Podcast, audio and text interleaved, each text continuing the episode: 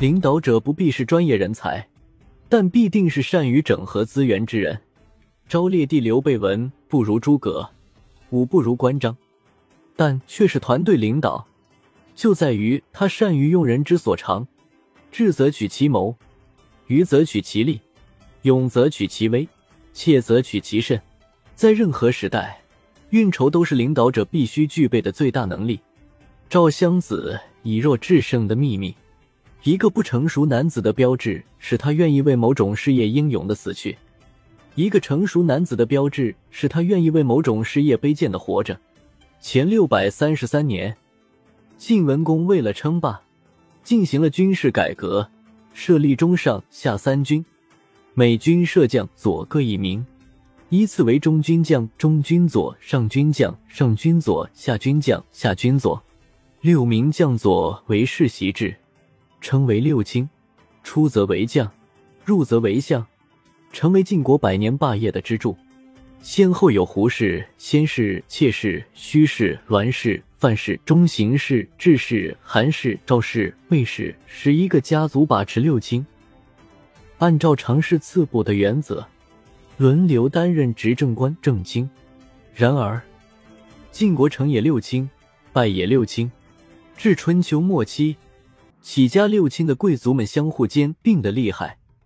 最后只剩下至韩赵魏四家，无论谁上台，都会架空晋国国君，拥有独立的地盘与军队系统。前四百九十三年，晋国执政质文子荀立病故，中军佐赵鞅凭借在军队中的巨大影响力，替代荀立成为正卿，开启了长达十七年的执政生涯，世称赵简子。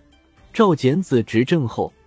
逐步将晋国的军政、外交、司法大权全部拢到自己手中。《史记·赵氏家》中说：“赵明晋卿，时专晋权。”赵简子认为，要成就大业，就要先培养继承人，因而他非常重视对儿子的教育。他曾将儿子叫到一起集中训话，并将修身之语写在木牍制作书简的木片上，发给儿子。希望他们将之作为座右铭，时时告诫自己重视学习，不要懈怠。三年过后，他把儿子们召集起来，逐一考校。有的儿子记得木牍上的一些话，有的则完全不记得。长子伯鲁甚至不知道将木牍丢到哪里去了，这让赵简子十分失望。轮到庶子，也就是小妾生的儿子赵无恤时，他倒背如流。这引起了赵简子的注意，他内心十分高兴，也开始重视起这个庶出之子来。赵无恤作为庶子，按照当时的继承人制度是没有继承权的，但是他性格沉毅，身上没有纨绔子弟的气息，爱好学习，手中经常拿着经典书简。一次，赵简子又将儿子们召集在一起，对他们说。我将一块宝符藏在了衡山，指今河北大帽山。汉代帝汉文帝刘恒会改名常山，系古衡山。你们谁能找到，我就重赏他。赵氏诸子一听，纷纷率领仆人，骑着马朝衡山奔去。有的扒拉树洞，有的翻捡石缝，有的拨开草丛，似乎要把这座山翻个底儿朝天。但是茫茫大山。对于几个人来说，要寻找一块宝符，无异于大海捞针。天黑的时候，所有的儿子都回来了。赵简子问他们找到了没有，他们无不伸出空空的双手，摇头。此时，早早就回来的赵无恤却说：“我找到了宝符。”赵简子问：“宝符在何处？”赵无恤说：“凭借常山的险峻，进而攻占代国。”代可为赵所有。赵简子大吃一惊，久久的盯着这个儿子，想不到这个年幼的孩子竟有这样的战略眼光，因而废掉世子伯鲁，改立赵无恤为世子。赵简子病逝后，赵无恤成为赵家的当家人，世称赵襄子。按照递补次序，智伯瑶、荀瑶成为晋国的正卿，大权重新回到智氏家族。智伯瑶执政后，极力发展家族势力，并设法削弱其他家族。他对韩赵魏三家的掌门人说：“执政者应该以国家为念。晋国丢掉霸主的位置很多年了，我们每家献出一万户给公室，以巩固公室的地位。”韩康子、魏桓子明知这是智伯瑶打着晋国国君的旗号肥己，但慑于智氏家族的强大势力，不敢违命，各自乖乖的献出了一万户。只有赵襄子拒绝了这一要求。他对智伯瑶说：“土地是我从先人那里继承来的，哪敢随便舍弃呢？”智伯瑶大怒，联合韩魏两家一起攻赵。赵氏打不过三家联兵，便不断撤退。赵襄子记得父亲说过：“晋阳是我们的根据地，如果哪天局势危急，就撤回晋阳，以地理之险抗拒敌人，寻机还击。”待赵襄子撤回晋阳，智伯瑶很快就率领联军围困晋阳。晋阳墙高沟深，粮食充足，暂时可以挡住敌军。但赵军的弓箭很快就用完了，只怕防御不能持久。这时，一个家臣对赵襄子说：“我听说先主公修建晋阳宫殿的时候，曾用敌蒿金条筑墙，为何不拆开看看？”赵襄子立刻命令众人拆掉宫墙，发现墙体是空的，里面藏了大量的敌蒿金条，都是制作剑杆的优质材料。赵襄子一喜一忧，对那人说：“剑杆是有了，可是制作剑足的材料从何而来呢？”家臣说：“先主公当年修建宫殿，曾用大量的铜柱，铜柱正可以用。”赵襄子立即命令众人将宫殿的铜柱拆下来，融化后制作箭足。当智伯瑶率领三家联军攻城时，迎接他们的是密集的箭雨，联军因此受到重创。就这样，晋阳城被围困了三年，依旧没有被攻破。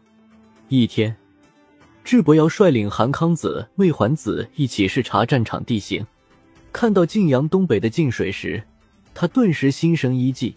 说道：“晋水绕晋阳城而过，如果挖一条人工河直通晋阳，然后堵住上游，等水足够多的时候，猛然掘开水坝，顺人工河而下的洪流，不就可以淹了赵家吗？”说完，他因自己的足智多谋而哈哈大笑。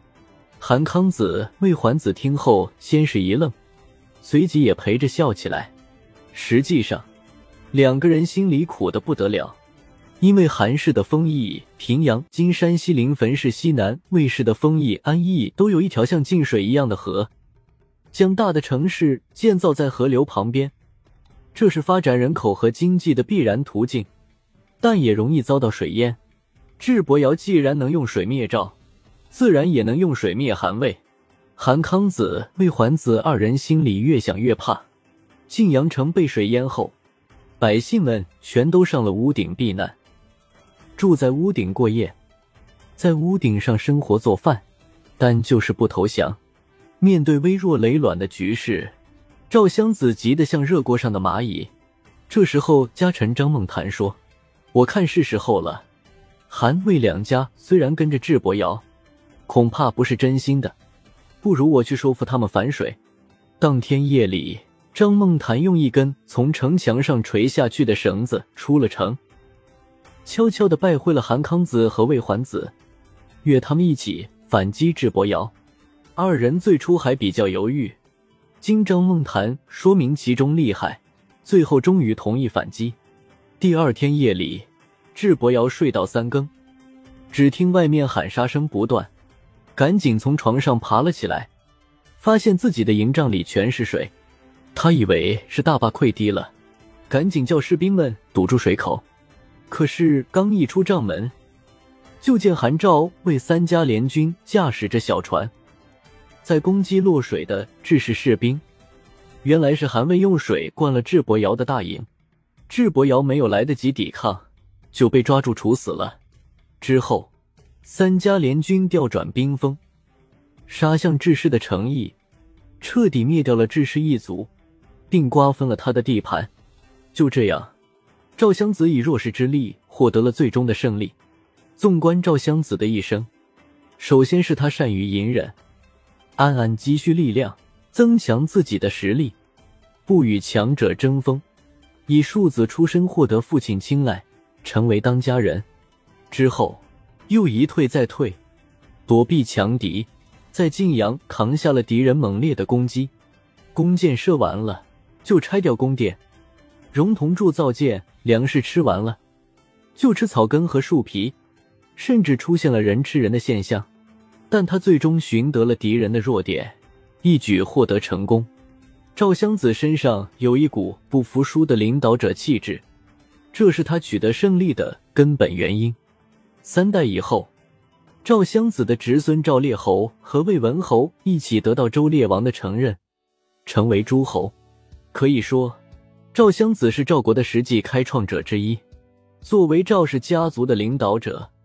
赵襄子着眼于未来，对形势有准确的把握，并进行了积极布局，使得后代子孙成就了王业。